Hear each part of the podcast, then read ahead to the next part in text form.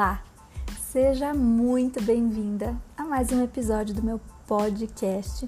E para você que está chegando agora, eu sou Adriana Bittelman, especialista em inteligência emocional e relacionamentos, e tô aqui para te fortalecer ainda mais, para te ajudar a viver relacionamentos cada vez melhores, porque você é maravilhosa, você merece muito. Bom, primeiro de tudo, eu quero que você fique à vontade, que você respire, se espreguice. E aí eu quero te perguntar, vou pedir para você fazer uma reflexão, para você buscar lá na sua memória qual foi o primeiro momento que vem na sua mente de quando você se conectou verdadeiramente com alguém. Traz esse momento bem presente para sua mente. E aí, me conta, tá sendo fácil ou tá sendo difícil? O que, que você sente quando se conecta verdadeiramente com alguém? Tá conseguindo se lembrar? Você sorriu, você sentiu aquele quentinho. E o que você sente que te possibilitou se conectar verdadeiramente com aquela pessoa?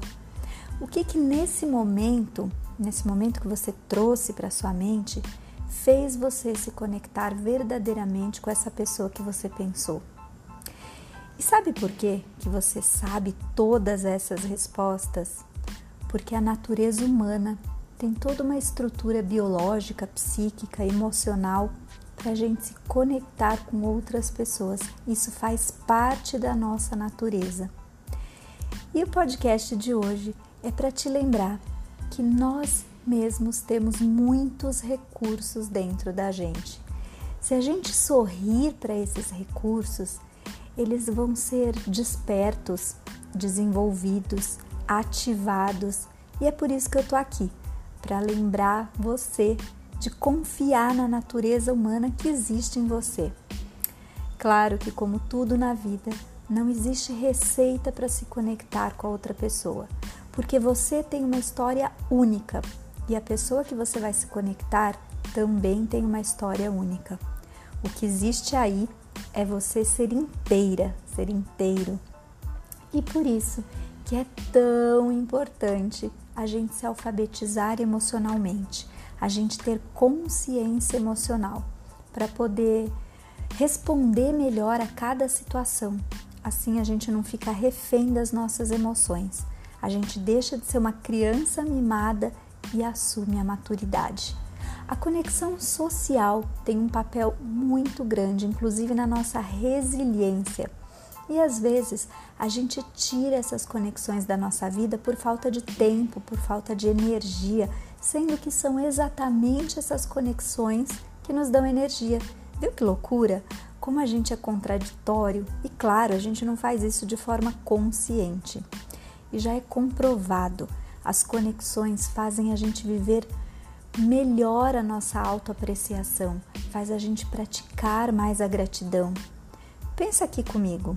O que, que acontece se você está com todas essas ferramentas ativadas e encontra com uma outra pessoa? Concorda que a qualidade dessa interação vai ser muito melhor? Ou que a conexão vai acontecer, vai fluir? Então, o primeiro passo é a gente exercitar esse encontro sincero e genuíno com a gente mesmo, com a gente mesma. E não é fácil porque às vezes a gente não tem tempo de fazer esse encontro com a gente mesma. Imagine então encontrar com o outro que também não está consciente do que ele está vivendo com ele mesmo. Se eu me encontro num lugar maduro, eu não preciso entrar no drama que acontece quando eu for de encontro com o drama do outro. Então eu quero te dizer: o que a gente pode fazer é se responsabilizar pela gente mesma, e esse é o truque. Sabe o que, que acontece em grande parte das vezes? Pensa aí o quanto você vai para uma relação se colocando no lugar de vítima, se colocando incapaz. Sabe, quando a gente se coloca num lugar de submissão, a gente é responsável pelo aumento da dominância do outro. Então presta atenção nisso. E o contrário, às vezes eu me coloco como super-herói, como salvador, assumindo coisas que nem são minhas. e a gente tem que tomar muito cuidado porque às vezes a gente entra numa relação no lugar de acusador, de crítico, de analítico. E esse, todos esses são lugares pouco maduros. A gente acaba deixando de se conectar verdadeiramente com o outro para viver só os dramas da relação. Vamos nos conectar com consciência, sabendo que assim como tem histórias dentro de nós, tem histórias dentro do outro. Percebe como é grande o nosso impacto na interação com o outro?